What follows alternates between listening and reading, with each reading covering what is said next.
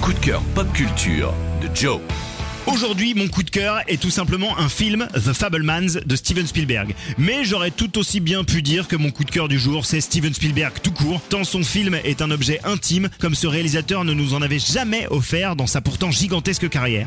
The Fablemans, c'est l'histoire d'un gamin qui, entre les années 50 et 70, développe une passion dévorante pour le cinéma et plus précisément la création de films, sous tous ses aspects d'ailleurs. Et cette histoire, qui est aussi la chronique d'une famille dysfonctionnelle, est celle de Spielberg, qui, à quelques détails près, raconte ici son enfance et son passage à l'âge adulte. Ça aurait pu être un exercice totalement vain de la part d'un génie qui n'a plus rien à prouver, mais finalement, The Fablemans est un nouveau chef-d'œuvre dans une filmographie qui en comptait déjà quelques-uns.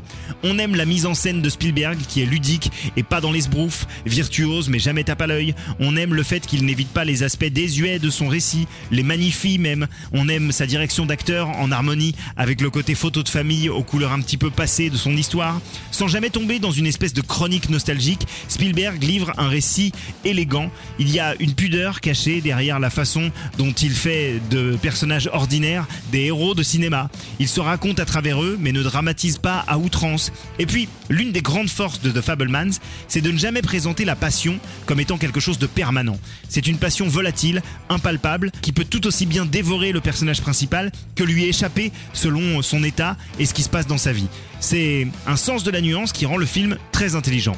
The Fablemans, c'est la chronique d'une vocation, un film qui agit comme un moment de clarté qui illumine tout autant les personnages que le spectateur. C'est donc en résumé un superbe cru pour Steven Spielberg.